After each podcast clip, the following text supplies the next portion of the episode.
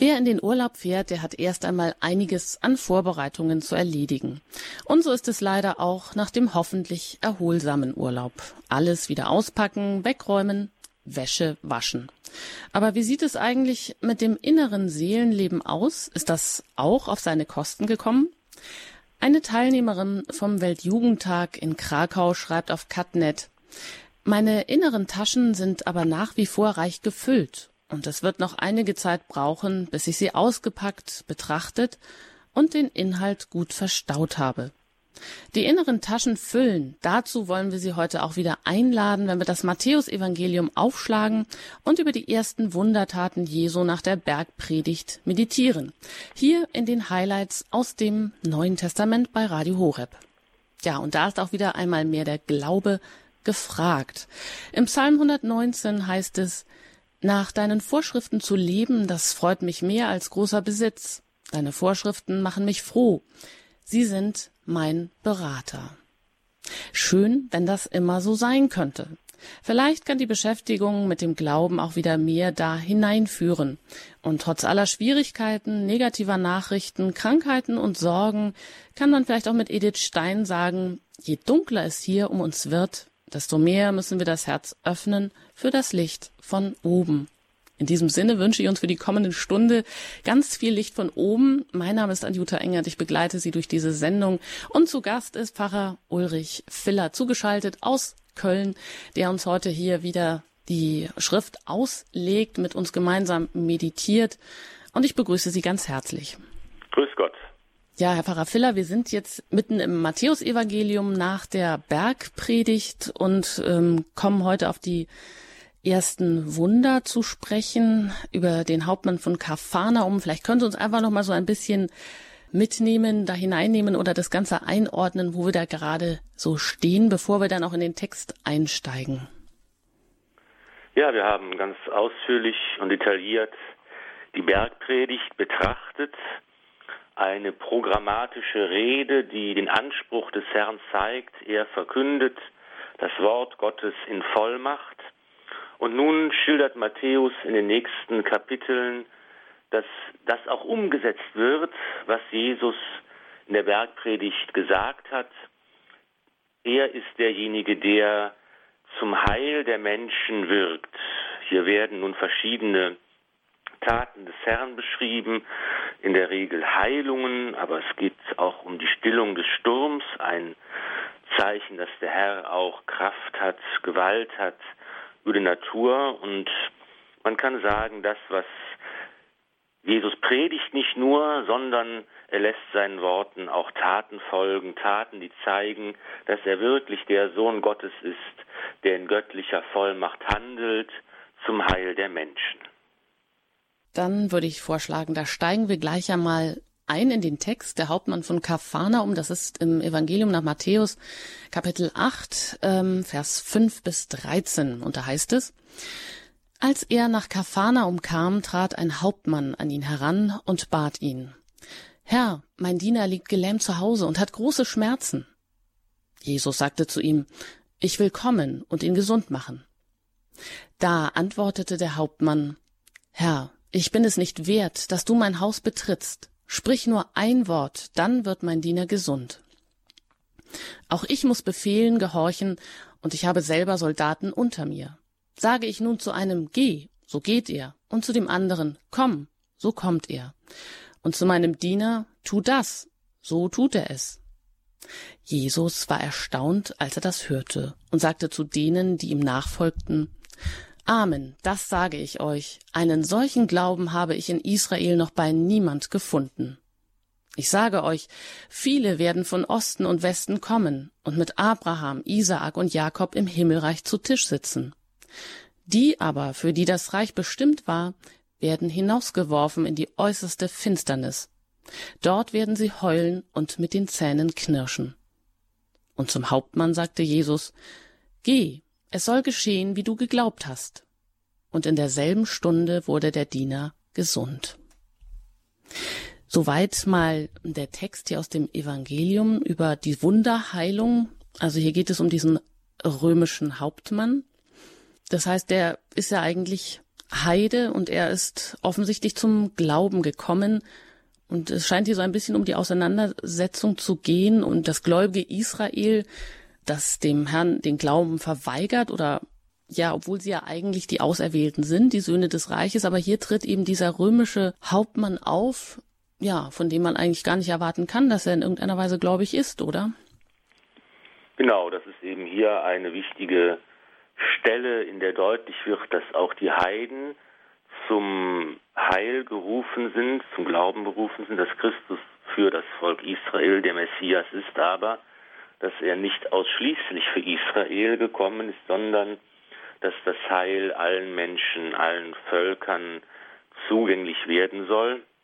Wir sind hier in Kapharnaum, einer Grenzstadt, in der eine römische Garnison liegt, des Herodes Antipas. Wahrscheinlich waren es syrische Söldner.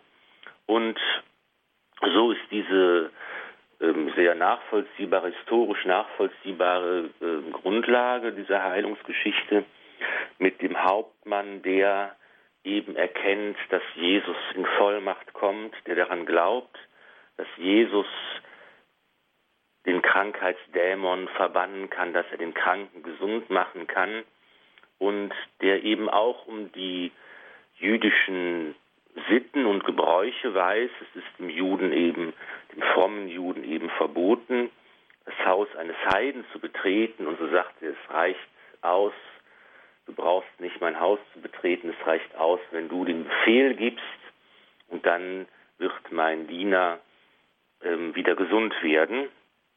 Und hier steht ganz im, im Zentrum dieser Glaube des Heiden, des römischen Hauptmanns. Da tritt sogar die Heilung des Dieners in den Hintergrund. Es wird nochmal eingefügt, ein prophetisches Wort von der Wallfahrt der verschiedenen Völker zum Gottesberg Zion. Das ist ein Bild, das auch im Alten Testament an vielen Stellen verwendet wird und eben auch das harte Wort, die Ungläubigen Israels werden das Heil nicht erben, sie werden ausgeschlossen sein.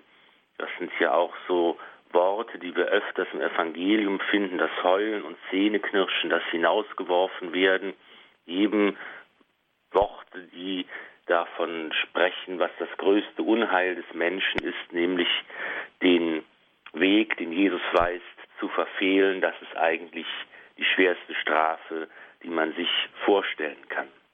Der Hauptmann aber, er kann gerettet werden, sein Glaube hat ihm geholfen und das ist eben ein deutlicher Hinweis darauf, dass das Heil für alle Völker bereitet wird. Das heißt, ähm, das kann ja auch ein bisschen Mut machen, ähm, ja, für alle die, die sich vielleicht auch äh, ausgeschlossen fühlen, so wie dieser römische Hauptmann, der da jetzt äh, Heide ist, eigentlich ja nicht dazu gehört, nicht zu dem auserwählten Volk gehört, der eigentlich eher äh, der Feind in Anführungsstrichen vielleicht ist oder auch der Besatzer oder wenn das hier in Kapharnaum an der an der römische Grenzstadt äh, sich abspielt. Und trotzdem ist er ein Suchender oder vielleicht ist er gerade deshalb ein, ein Fragender oder ein Suchender, der sich vielleicht auch das bewahrt hat, was Gott so in jeden Menschen vielleicht hineingelegt hat oder in die Seele gelegt hat, dass es da eben etwas gibt, was eine Sehnsucht nach Gott und dass es, wie Sie sagen, für jeden Menschen eigentlich auch ähm, das Christentum, der Himmel offen ist. Es ist letztlich auch natürlich das Gewissen, das Gott in jeden Menschen hineingelegt hat, das Instrument, das uns Gut und Böse erkennen lässt, das uns dazu drängt, die Wahrheit zu suchen. Und wir finden immer wieder Menschen, die nicht zum Volk Israel gehören, die Jesus begegnen und die erkennen, er ist der Herr. Der andere römische Hauptmann aus dem Kreuz des Herrn sieht auch, als er stirbt, wahrhaft, das war der Sohn Gottes. Also immer wieder kommen Menschen zum Glauben die dem Herrn begegnen. Und natürlich gehört diese Sehnsucht danach, die dem Menschen ins Herz gesenkt ist, mit dazu. Die Sehnsucht nach der Wahrheit, die Sehnsucht nach Erlösung, die Sehnsucht nach Befreiung, die Sehnsucht nach Heil. Und der Hauptmann, der verlässt ja sein Haus. Hier könnte man das auch bildlich so verstehen, dass der Mensch sein Haus, sein Zuhause, seine Geborgenheit oder seine Behausung eben auch erst einmal verlassen muss, um überhaupt zu Gott zu kommen? Sicher, wenn der Hauptmann nicht an Jesus herangetreten wäre, wenn er ihn nicht aktiv gesucht hätte, dann wäre Jesus an seinem Haus vorbeigegangen und der Diener wäre nicht geheilt worden. Natürlich ist das auch eine gewisse Voraussetzung, dass wir Menschen bereit sind für das Wirken und Handeln Gottes. Natürlich ist Gott derjenige, der uns zuerst gerufen hat, der zuerst an uns handelt, der uns zuerst liebt, aber wir brauchen eben auch eine gewisse Offenheit, eine Bereitschaft. Wir müssen eben auch, so wie der Hauptmann aus seinem Haus herausgetreten ist, müssen wir aus unserer Komfortzone, aus unserer Selbstbeschränkung, aus unseren Kreisen um uns selbst heraustreten und offen werden für das Wirken des Herrn. Und dann kann er auch in unserem Haus alles heilen, was krank ist. Das ist ja auch das, was Eingang gefunden hat in die Liturgie, in der Messfeier.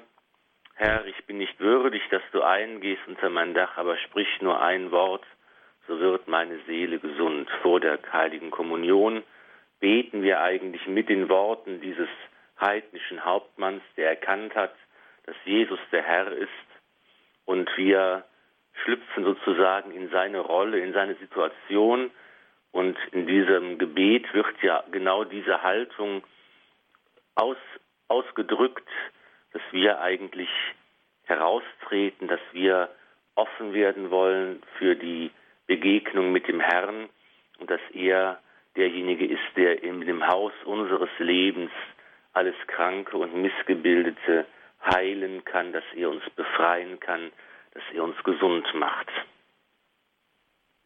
Also diese Haltung des römischen Hauptmanns, die ist hier so stark, kann man vielleicht sagen, dass sie als Ritus in jeder heiligen Messe vor dem Kommunionempfang äh, eingeführt ist oder in Erinnerung gerufen wird, wenn wir sagen, Herr, ich bin nicht würdig, dass du eingehst unter mein Dach. Vielleicht kommen wir aber hier noch einmal auch darauf zu sprechen, was denn diese Haltung Israels bedeutet, das Volk, das ja einst das Volk des Glaubens war oder Gott war alles für Israel oder das war eigentlich die Hoffnung, Gott war die Ursache der Auserwählung. Ja, oder auch die Lebenskraft des ganzen Volkes. Und Israel ist im Glauben erzogen worden, groß geworden. Und der Glaube war sicherlich dann auch ebenso dieses, äh, dieser sichere, sichere Behausung oder ein sicheres Gehäuse, in dem man sich eben auch geborgen wusste. Und äh, steht Israel auch ein Stück weit eben für uns Menschen, die wir uns vielleicht auch so an den Glauben sehr gewöhnt haben, wo der Glaube mehr manchmal so formal oder institutionalisiert ist, ähm, wo man vielleicht eben auch das Gespür für diesen Einbruch Gottes durch sein Wort, also diese Empfänglichkeit, diese innere Offenheit vielleicht verloren hat, dass man bequem ist und ähm, sich in einer falschen Glaubenssicherheit wiegt. Es ist natürlich eine totale Provokation, wenn Jesus hier davon spricht, dass eben manche für das Reich bestimmt sind, und ähm, manche eben hinausgeworfen werden. Das ist natürlich schon bei vielen, die äh, solche Worte gehört haben, auf Widerstand gestoßen. Und natürlich müssen auch wir uns vielleicht manchmal provozieren lassen von dem, was Jesus sagt, mit seiner Radikalität. Das werden wir auch in den folgenden Stellen immer wieder finden, dass Jesus eine ganz eigentümliche Radikalität an den Tag legt, dass er mit Konventionen und frommen Gebräuchen und Sitten bricht, einfach um die Einzigartigkeit seiner Nachfolge herauszustellen. Und auch wir haben es wahrscheinlich manchmal nötig, uns provozieren zu lassen, damit wir uns nicht zu bequem in unserem alltäglichen Glauben einrichten und selbst zufrieden werden, sondern damit wir immer wieder neu erkennen, wer Jesus Christus ist und wie wir ihm in der richtigen Weise nachfolgen können. Ja, soweit zu dieser Stelle, wo eigentlich die Heilung des Dieners äh, so ein bisschen in den Hintergrund tritt, gar nicht eigentlich das Hauptanliegen hier in dieser Stelle ist. Ja, es geht. Um das nochmal zu ja. betonen, ist einmal mal die Bestätigung dafür, dass der Hauptmann durch seinen Glauben gerettet wird. Das ist also nochmal äh, der Glaube des Hauptmanns für den Vordergrund. Er wird gerettet als Heide durch seinen Glauben und das wird nochmal von Gott bestätigt dadurch, dass der Diener gesund gemacht wird auf das Wort des Herrn. Ja, und der Glaube, wer ihn natürlich nicht hat, das ist, wie Sie sagen, auch hart. Der ist schon gerichtet, mehr oder weniger. Das ist natürlich eben auch die Provokation, die einfach mal stehen bleibt. Ja, nach einer Musik geht es hier weiter bei Radio Horeb in den Highlights aus dem Neuen Testament. Wir kommen dann zu der nächsten Bibelstelle, die wir uns anschauen wollen. Da geht es um die Nachfolge Jesu.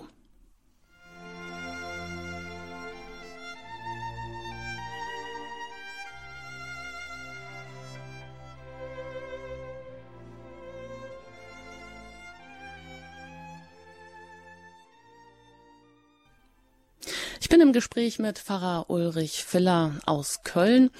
Sie haben eingeschaltet bei Radio Horeb in den Highlights aus dem Neuen Testament. Wir sind heute im Matthäusevangelium nach der Bergpredigt, haben gerade das, den Hauptmann von Kafana um das Geschehen betrachtet, welchen Glauben dieser römische Hauptmann hat und äh, ja so einen starken Glauben, dass eben selbst die, seine Haltung auch in den Ritus der Heiligen Messe eingeführt wurde, wo wir immer sagen, Herr, ich bin nicht würdig, dass du eingehst unter mein Dach, so wie er das hier gesprochen hat.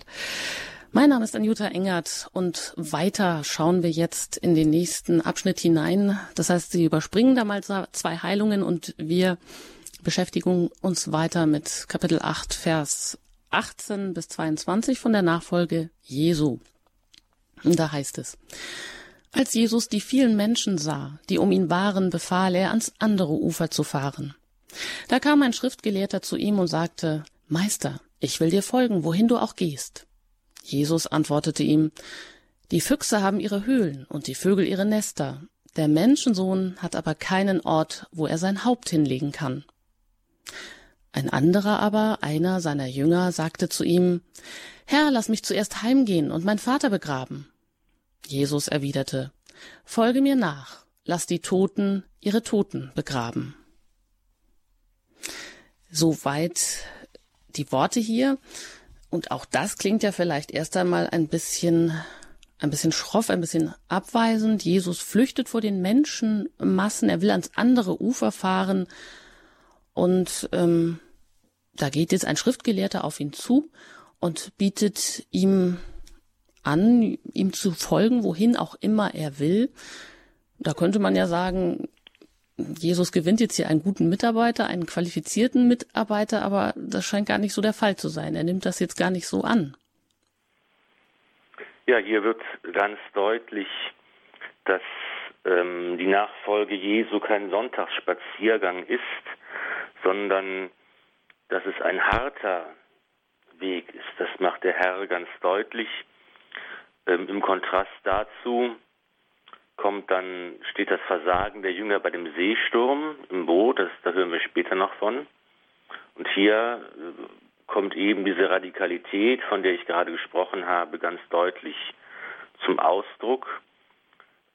Es muss auch für jüdische Ohren sich äußerst anstößig angehört haben, das lasst die Toten ihre Toten begraben. Da könnte man sagen, meine Güte, das ist, wo liegt das Problem? Warum soll man nicht erst dieser frommen Pflicht nachkommen? Das war ja im Judentum eine höchst verbindliche Angelegenheit, eine Frage der Pietät, dass man für die Beerdigung sorgt und dass man, dass man hier einen würdigen Abschied nimmt. Und Jesus stellt sich hier in die Reihe mancher der großen Propheten, wenn man das mal vergleichen will.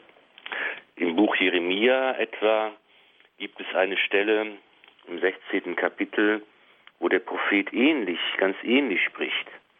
Ja, so hat der Herr gesprochen, betritt kein Trauerhaus, geh nicht zur Totenklage und bezeig niemandem Beileid. Denn ich habe diesem Volk mein Heil entzogen, Spruch des Herrn, die Güte und das Erbarmen. Groß und klein muss sterben in diesem Land, man wird sie nicht begraben und nicht beklagen. Niemand ritzt sich ihretwegen wund oder schert sich kahl. Keinem wird man das Trauerbrot brechen, um ihn wegen eines Verstorbenen zu trösten. Man wird ihm nicht den Trostbecher reichen. Also auch hier diese Radikalität, dieses Brechen mit der Konvention, mit der frommen Sitte, um einfach deutlich zu machen, wie bedingungslos und radikal die Nachfolge des Herrn sein muss, wie man sich einsetzen muss und wie man eigentlich sich 100 Prozent äh, geben soll für das Reich Gottes. Ja, das, das heißt äh, fast schon, dass dieser göttliche Anspruch der Nachfolge lässt irgendwie so alle menschlichen Maßstäbe verstummen. Da gibt es keine Rücksichten mehr in jeder Hinsicht. Also nicht nur Rücksicht nehmen, sondern man schaut, man darf auch nicht mal mehr zurückschauen auf jede menschliche Fürsorge, die ja eigentlich selbstverständlich ist, wie Sie sagen. Hier wird mit, fromme, mit der frommen Sitte gebrochen, mit Konventionen, ja gewisserweise mit einer Pflicht, sich äh, um den alten Vater zu kümmern, ihn zu begraben und ihm ein menschenwürdiges Begräbnis äh, zukommen zu lassen, wenn er tot ist. Hm, das steht ja wirklich da erstmal so ganz sperrig.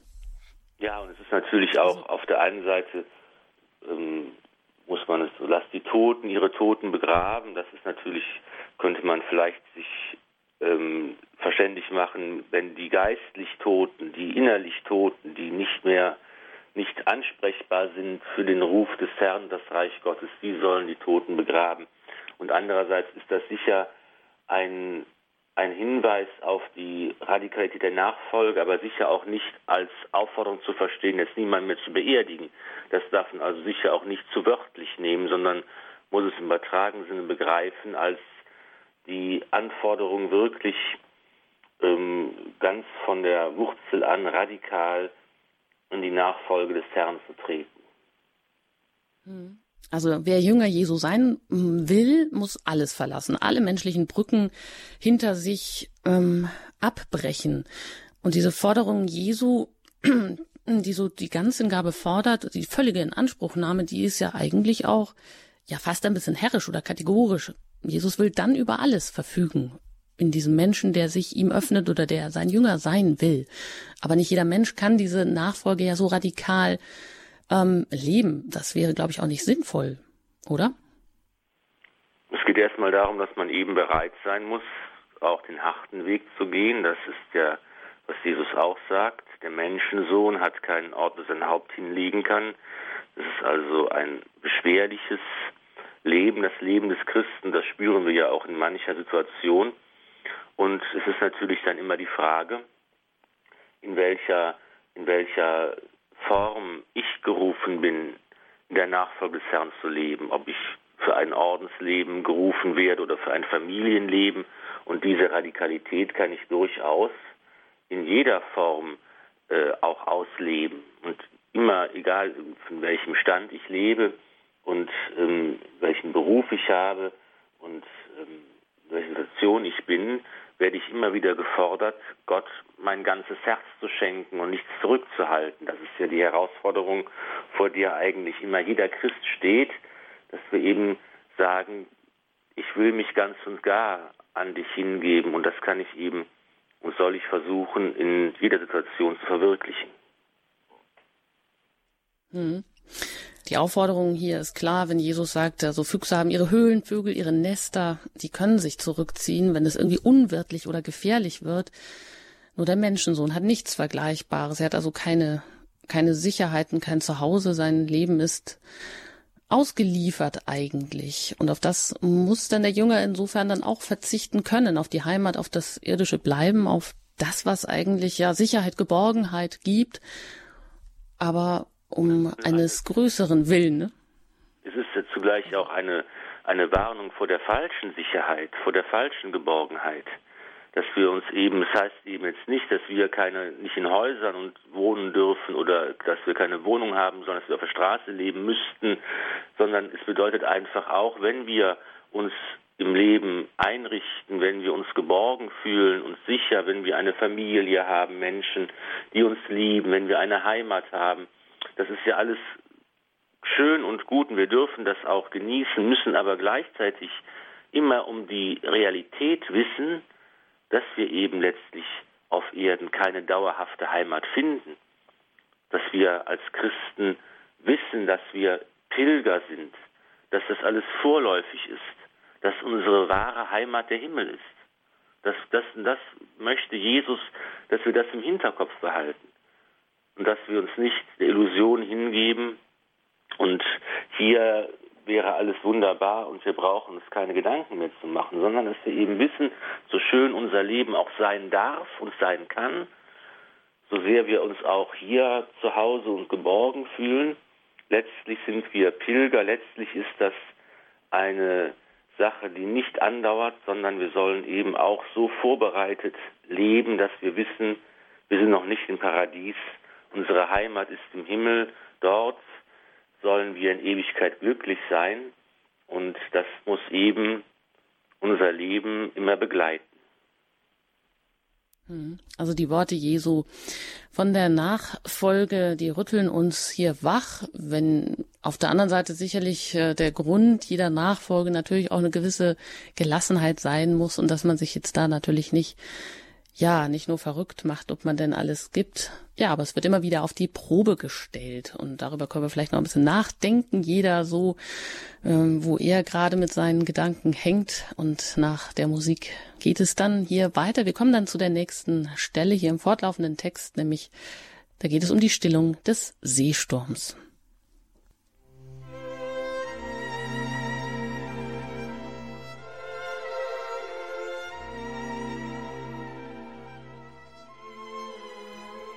Sie haben eingeschaltet bei Radio Horeb in den Highlights aus dem Neuen Testament. Ich bin Anjuta Engert im Gespräch mit Pfarrer Ulrich Filler. Heute ähm, sind wir im Evangelium nach Matthäus und jetzt beim, bei, bei der Stillung des Sturms angekommen. Wir lesen immer den Text und Pfarrer Ulrich Filler legt ihn dann aus. Und wir laden Sie auch immer ein, gemeinsam mit uns zu lesen und dann auch ein bisschen darüber zu meditieren. Da heißt es also mal bei Matthäus 8, Vers 23 bis 27. Er stieg in das Boot und seine Jünger folgten ihm. Plötzlich brach auf dem See ein gewaltiger Sturm los, so dass das Boot von den Wellen überflutet wurde. Jesus aber schlief. Da traten die Jünger zu ihm und weckten ihn. Sie riefen, Herr, rette uns, wir gehen zugrunde. Er sagte zu ihnen, Warum habt ihr solche Angst, ihr Kleingläubigen? Dann stand er auf, drohte den Winden und dem See, und es trat völlige Stille ein. Die Leute aber staunten und sagten, was ist das für ein Mensch, dass ihm sogar die Winde und der See gehorchen? Ja, soweit hier die Worte aus der Schrift. Hier geht es jetzt nicht um ein Heilungswunder, sondern es geht um die ähm, ja, leblose Materie, also selbst die gehorcht Jesus Christus oder Christus beherrscht selbst die Naturkräfte. Während die Menschen hier, die Jünger, ja, in völliger Angst, starre verharren oder völlig machtlos natürlich sind gegenüber diesem Sturm, der da jetzt aufkommt. War er denn so schrecklich auf dem See, könnte man fragen? Ja, auch das ist ja, ähm, hat einen äh, Hintergrund, den man nachvollziehen kann. Es gibt äh, diese Fallwinde, die tatsächlich ähm, sehr gefährlich werden können. Und ähm, dass das Boot von Wellen überflutet wird, das ist also durchaus eine wahrscheinliche, ähm, ein, ein, ein, völlig wahrscheinlicher Hintergrund. Und ähm, natürlich bekommen die, äh, die Jünger Angst. Und Matthäus erzählt hier wirklich ganz eindrucksvoll ein, das Rettungswunder Jesu, der eben über die Naturgewalten gebietet und auf diese Weise ähm, den Untergang des Bootes abwendet. Es ist ein eindrucksvolles Bild, das ja zu vielen Betrachtungen ähm, viele Betrachtungen angestoßen hat. Das Boot auf dem See, Jesus, der im Boot liegt und schläft, der einen gesunden Schlaf hatte, offensichtlich, der durch den durch das eindringende Wasser des Sees und durch den Wind und den Sturm überhaupt nicht geweckt wird, sondern schläft und die Jünger, die mit ihm in einem Boot sitzen und Angst bekommen und das Vertrauen verlieren und den Glauben verlieren. Jesus schläft inmitten des Chaos, inmitten der des drohenden Untergangs und die Jünger verlieren den Glauben und denken, obwohl sie mit Jesus zusammen sind, bekommen sie Angst und verlieren den Mut und das ist eigentlich so vielleicht der zentrale Punkt ähm, der, der Kleinglaube, das mangelnde Vertrauen. Und Jesus sagt eben zu ihnen, ähm, warum habt ihr solche Angst, ihr Kleingläubigen? Und man hat ja oft gesagt, es ist ein Bild für die Kirche, das Boot, das Schiff ist die Kirche, in der wir gemeinsam mit Jesus uns befinden und Jesus schläft. So sieht es aus. Er kümmert sich nicht. Er tut nichts. Er nimmt die drohende Gefahr nicht wahr. Wir gehen unter. Wir bekommen Angst. Und manchmal hat es ja, können wir uns da wiederfinden als Kirche in unserer heutigen Situation, dass man denkt, wir sind verdammt zum Untergang und es ist alles ganz schlimm, es ist gefährlich und Jesus schläft und er macht nichts und tut nichts und lässt es einfach geschehen. Das ist ja etwas, was wir vielleicht auch schon mal gedacht haben. Und da belehrt uns der Herr, dass es, dass wir vertrauen sollen, dass es um den Glauben daran geht, dass er der Herr seiner Kirche ist, dass er über alles gebietet und dass wir eigentlich, wenn wir daran glauben, keine Angst mehr zu haben brauchen. Das ist eigentlich vielleicht der Schlüssel, um diese Stelle zu verstehen. Hm. Das hört sich natürlich gut an und diese Situation, dass man das Gefühl hat, äh, Jesus, der scheint zu schlafen, ähm, in der Stunde der Gefahr, so wie die Jünger das hier erfahren. Sie sind mit ihm zusammen und verlieren doch den Glauben und sind doch voller Angst und Jesus scheint da wirklich einen ganz gesunden kindlichen Schlaf zu haben. Das ist natürlich etwas, was man sich äh, nicht machen kann. Also, dass man sich ein so ein kindliches Vertrauen aneignet, das ist ja, wie entsteht das, könnte man fragen. Kann man sich das schenken lassen? Das hat ja nicht jeder Mensch von Natur aus. Oder es gibt eben Situationen im Leben, die einem das dann auch mal gründlich äh, wegnehmen oder einfach den, wie den Boden unter den Füßen wegreißen. Woran äh, hängt man sich dann an so eine Aussage, dass man sie dann glaubt? Es gibt ja immer wieder Situationen oder Menschen, die sagen, ja, aber wie soll ich das denn glauben? Ich, ich merke das in meinem Leben vielleicht im Augenblick gar nicht oder da ist einfach nur Dunkelheit oder da ist einfach gar nichts. Letztlich ist natürlich der Glaube ein Geschenk Gottes. Das kann man nicht selbst herstellen, fabrizieren. Man kann es sich schenken lassen. Man muss aber eben, und das kann man tun, diese Offenheit äh, sich bewahren, das Geschenk auch anzunehmen. Und das gilt eben auch für das Vertrauen das Vertrauen in die Gegenwart des Herrn, das Vertrauen, dass wir in seiner Hand geborgen sind, das Vertrauen, dass der Herr mit im Boot ist und dass er eben auch, das muss man auch dann einrechnen, dass er nicht so funktioniert, wie wir es erwarten. Dass wir eben oft ganz bestimmte Vorstellungen haben, wie Sachen ablaufen sollen und wie Dinge funktionieren und wie Gott eigentlich handeln soll, aber dass er eben oft das ganz Unerwartete tut in, in der Stunde der Gefahr, in der Stunde des Untergangs schläft er. Und das ist eben das, was man nicht verstehen kann. Und das ist eben, Gott bleibt für uns immer der unbegreifliche Gott, der seltsame Dinge tut und der nicht so funktioniert, wie wir es erwarten. Aber wir können uns Gott eben nicht in die Tasche stecken und sagen, jetzt habe ich alles begriffen, jetzt weiß ich, wie es geht, sondern er ist eben immer der viel größere und der ganz andere und der für uns oft auch ganz befremdliche Gott. Hm. So wie das ähm, dann sicher auch Heilige vorgelebt gelebt haben. Ich denke da nur an Mutter Teresa, die wirklich jeden Tag wieder neu ähm, ja, mit dem ganzen Vertrauen ihr Leben aus Gottes Händen empfangen hat und dann auch un Unglaubliches geleistet hat oder zu Wege gebracht hat.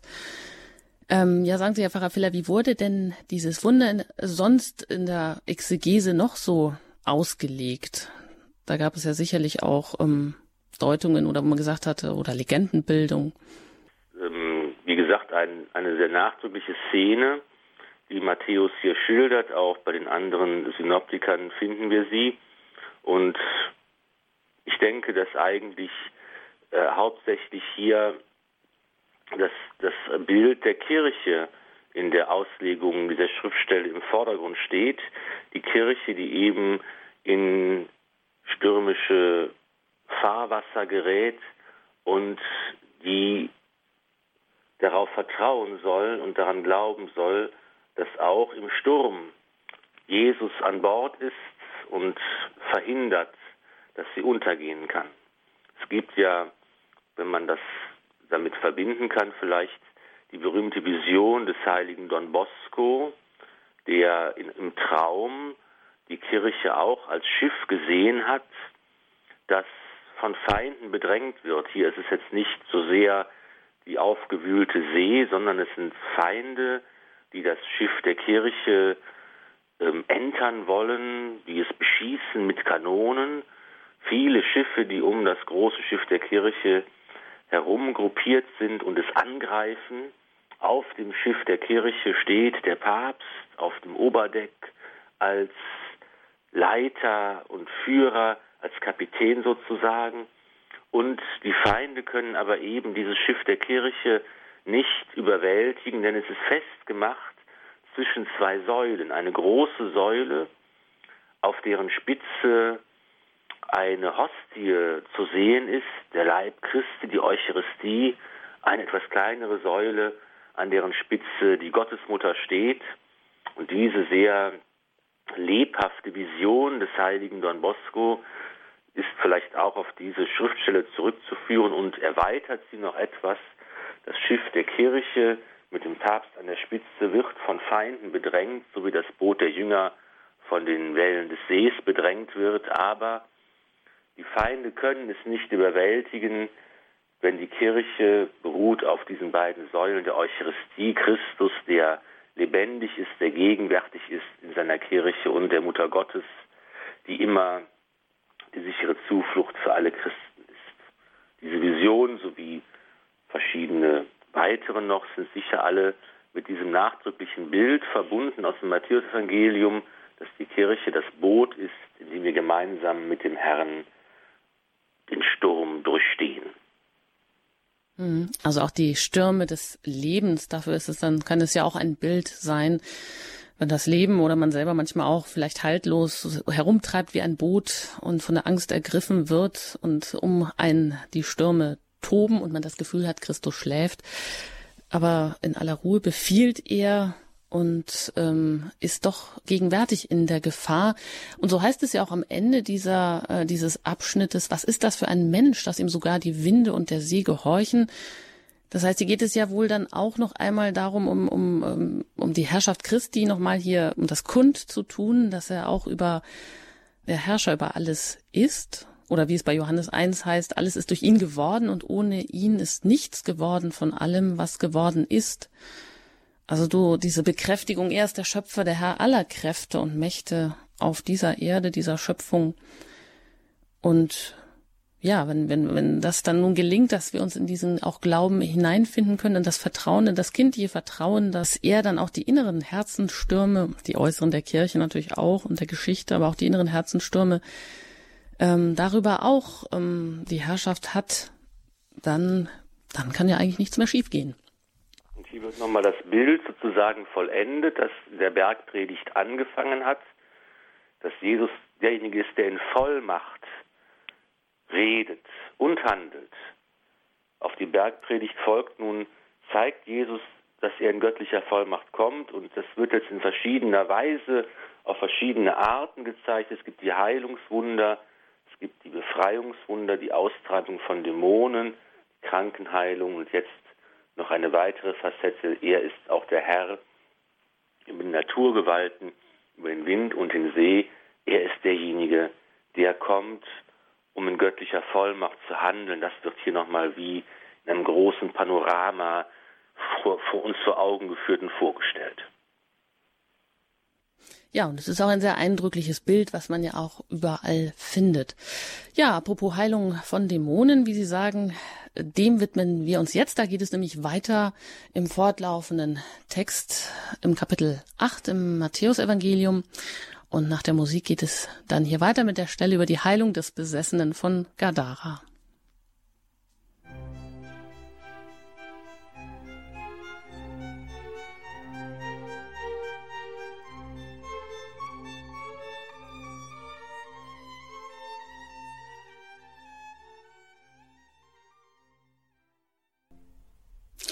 Den Highlights aus dem Neuen Testament beschäftigen wir uns mit dem achten Kapitel im Matthäusevangelium direkt nach der Bergpredigt.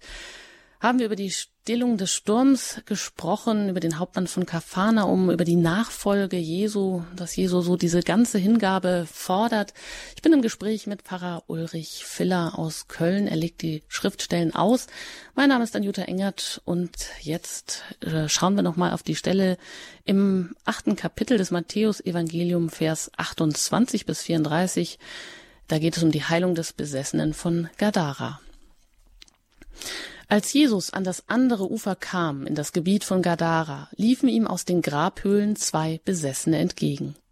Sie waren so gefährlich, dass niemand den Weg benutzen konnte, der dort vorbeiführte. Sofort begann sie zu schreien. Was haben wir mit dir zu tun, Sohn Gottes? Bist du hergekommen, um uns schon vor der Zeit zu quälen? In einiger Entfernung weidete gerade eine große Schweineherde. Da baten ihn die Dämonen. Wenn du uns austreibst, dann schick uns in die Schweineherde. Er sagte zu ihnen, Geht. Da verließen sie die beiden und fuhren in die Schweine. Und die ganze Herde stürzte sich den Abhang hinab in den See und kam in den Fluten um. Die Hirten flohen, liefen in die Stadt und erzählten dort alles, auch das, was mit den Besessenen geschehen war. Und die ganze Stadt zog zu Jesus hinauf. Als sie ihn trafen, baten sie ihn, ihr Gebiet zu verlassen. Soweit die Stelle über die Heilung des Besessenen von Gadara. Also wir haben gesehen, Jesus wirkt Wunder an Menschen und an der Schöpfung und jetzt auch an Besessenen oder er setzt hier auch ein Zeichen seiner Herrschaft über über die Dämonen könnte man sagen. Das ist ja sicherlich das erste Anstößige heute. Was versteht man denn so aus heutiger Sicht unter Besessenen, Pfarrer Ulrich Filler? Ja, Besessenheit ist eben,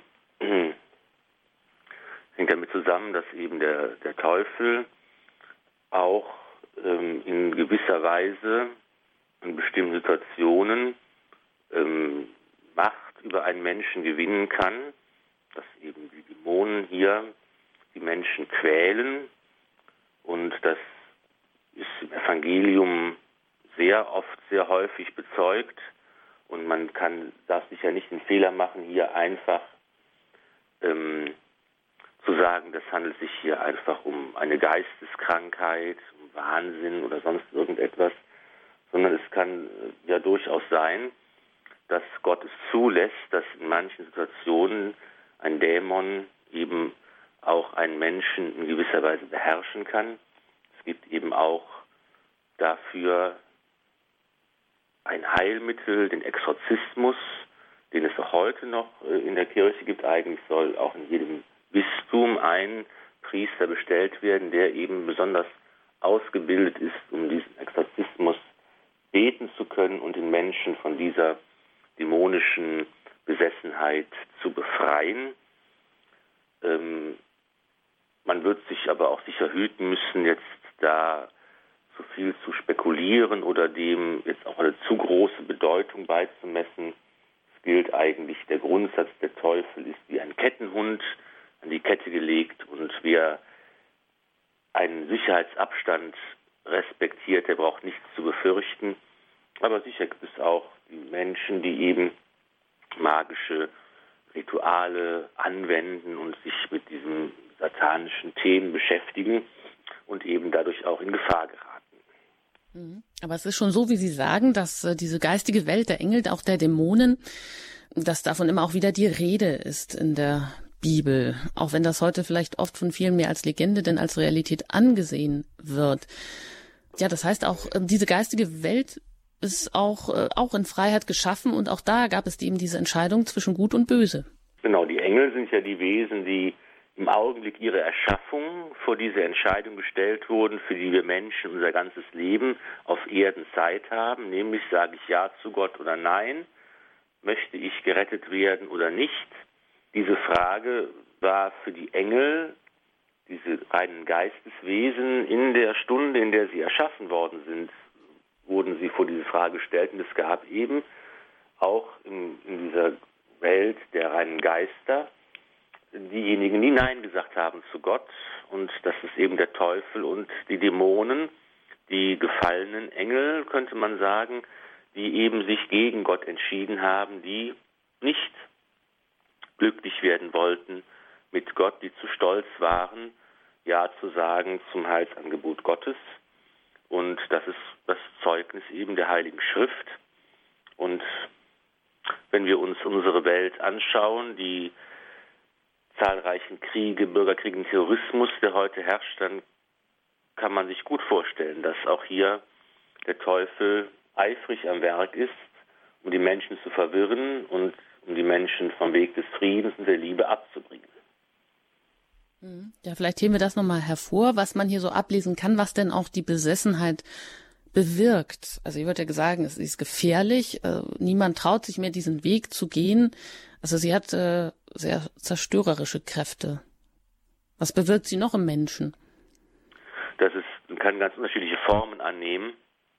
Das, ähm, und deshalb muss man das auch dann immer im Einzelfall sehr gut äh, prüfen unterscheiden, ob tatsächlich eine echte Besessenheit vorliegt oder ob irgendwelche anderen, was, was, was, was es sonst für Ursachen geben kann, für Symptome, die solche Personen aufweisen, dass man zum Beispiel plötzlich in fremden Sprachen reden kann, wo man sie eigentlich gar nicht beherrscht oder dass man erkennen kann, ob jemand einen geweihten Gegenstand bei sich trägt. Also das kann ganz unterschiedlich sein und hier sollte man auch jetzt nicht zu so viel spekulieren, sondern wenn eben äh, im Einzelfall muss man das dann von Fachleuten sorgfältig prüfen lassen. Ähm, schauen wir mal darauf, wie, äh, wie reagiert Jesus denn eigentlich auf ähm, die Besessenen, die ihm da entgegenkommen? Eigentlich ist es eben so, dass er hier wieder ganz hoheitsvoll ähm, in göttlicher Vollmacht auftritt ähm, es ist jetzt ja hier in Gadara. Der Ort ist nicht ganz genau belegt. Es, es ist eben auch die Rede von Gerasa. Ähm, es ist nicht ganz klar, welcher Stadt es ist. Jedenfalls ist es heidnisches Land, das Jesus betritt. Und da ist er erstmal nur anwesend. Und das unterstreicht noch einmal seine, seine hoheitsvolle Vollmacht er ist anwesend, sie Besessenen kommen ihm entgegen, sie fangen an zu schreien, was haben wir mit dir zu tun? Sie erkennen, er ist der Sohn Gottes, also hier die Dämonen bekennen und erkennen, Jesus ist derjenige, der wirklich in göttlicher Vollmacht kommt. Willst du uns quälen? Und dann bitten sie darum, in diese Schweineherde einfahren zu dürfen. Es ist wirklich eine für uns sehr merkwürdig anmutende Begebenheit. Und das, und das äh, Einzige, was, was Jesus tut, ist, dass er sagt, geht und dass er ihnen erlaubt, diese Schweineherde einzufahren und dann stürzt die Herde in den See und alle kommen um.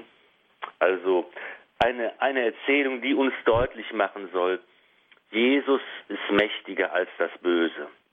Jesus überwindet das Böse. Jesus kann auch, wenn wir uns ihm anvertrauen, uns helfen, dass wir in unserem Leben das Böse überwinden können. Ich denke, das ist hier die Sinnspitze dieser Erzählung. Hm, deshalb wahrscheinlich auch dieses Unterwürfige, was die Besessenen ihm gegenüber ja haben. Seine Gegenwart quält sie offensichtlich. Äh, oder sie sagen, warum quälst du uns vor der Zeit? Also sie wissen eigentlich, was ihnen bevorsteht. Und sie müssen ihn als Herrn anerkennen. Also jetzt schon. Ja, und da wahrscheinlich auch wieder äh, das Fazit sozusagen, Jesus bestimmt, was geschieht. Und er, er ist nicht nur der Herr über Gesundheit, wie wir das in dem einen Beispiel bei der Heilung gesehen haben, über Krankheit, über Wind und Wellen, also über die Naturkräfte, sondern auch über alle Dämonen.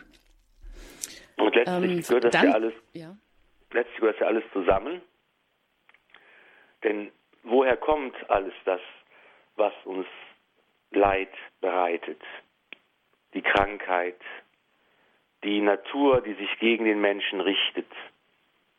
Die, das, das, das kommt ja alles letztlich aus, aus der, von der Ursünde her, vom Sündenfall. Das Paradies, das am Anfang da gewesen ist. Gott hat am Anfang alles gut geschaffen. Und das Paradies hört erst dann auf, als der Mensch Nein sagt, wie es vor dem ersten Menschen auch einige der Engel gesagt haben. Sie haben Nein zu Gott gesagt. Der Mensch tut dasselbe im Sündenfall und die Folge der Sünde ist der Tod. Die Folge der Sünde ist die Krankheit. Die Folge der Sünde ist das Leid, das im Leben auftaucht. Und Jesus ist derjenige, der nun kommt, um das nun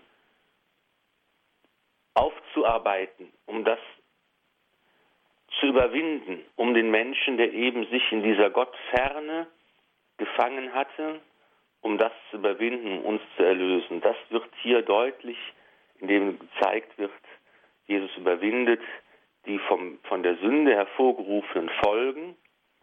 Er überwindet die Krankheit, er überwindet das Leid, er überwindet den Tod und das Böse und er schenkt das Leben in Ewigkeit.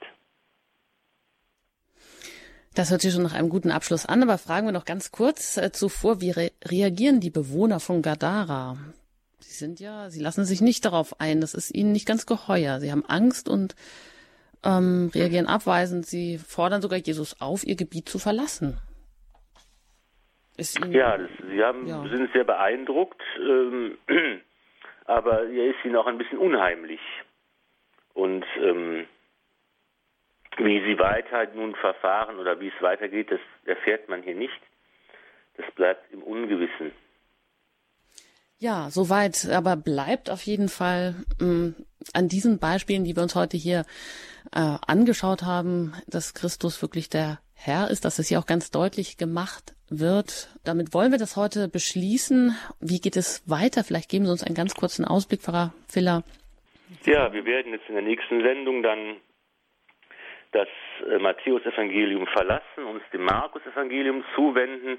Da ähm, geht es weiter. Wir sehen Jesus, der in göttlicher Vollmacht den Menschen das Heil bringt. Wir hören von der Heilung eines Gelähmten, kommen dann zu der Berufung des Matthäus und äh, das ist dann im zweiten Kapitel des Markus-Evangeliums und dann geht es noch zu der Auferweckung der Tochter des Jairus und die Heilung der blutflüssigen Frau, auch eine ganz besonders markante und für mich absolut bemerkenswerte Begebenheit. Und das wird sehr spannend werden beim nächsten Mal. Schön, dann können wir uns darauf schon freuen. Und ich darf mich an dieser Stelle bei Ihnen ganz herzlich bedanken, dass Sie auch heute wieder hier zu Gast waren und uns ein bisschen Licht gebracht haben in vielleicht so manche schwierige oder sperrige ähm, Stelle, die uns im Evangelium so begegnet. Und ähm, ja, bleiben Sie dran. Sie, ähm, Pfarrer Ulrich Filler, spendet uns gleich noch den Segen. Vorab noch hier ein paar kurze Hinweise. Ähm, Sie haben auch die Möglichkeit, die Highlights allerdings dann aus dem Alten Testament, das war die vorangegangene Sendereihe, die können Sie auch in Buch, im Buchformat erwerben. Und ähm, das ist möglich im FE Medienverlag. Da sind acht Bände erschienen und die bekommt man auch für einen sehr günstigen Preis. Sie haben natürlich auch immer die Möglichkeit, bei uns direkt im Podcast-Angebot diese Sendungen noch einmal herunterzuladen und sich noch einmal anzuhören. Oder Sie können auch eine CD bestellen, einen Mitschnitt dieser Sendung ähm, beim CD-Dienst. Den erreichen Sie unter der 08328 921 120.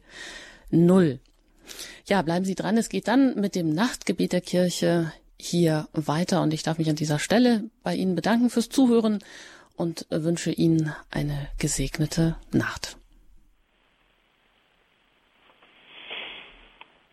Ein irisches Gebet soll unsere Sendung beschließen. Christus bewahre mich, Christus beschütze mich, Christus nimm mich auf in deine Wohnstadt, Christus gib mir Kraft, Christus heilige mich. Christus rette mich vor der ewigen Verdammnis. Im Leben, im Tod steh du mir bei und segne mich, das hoffe ich. So segne euch der allmächtige und barmherzige Gott, der Vater und der Sohn und der Heilige Geist. Gelobt sei Jesus Christus in Ewigkeit. Amen. Amen.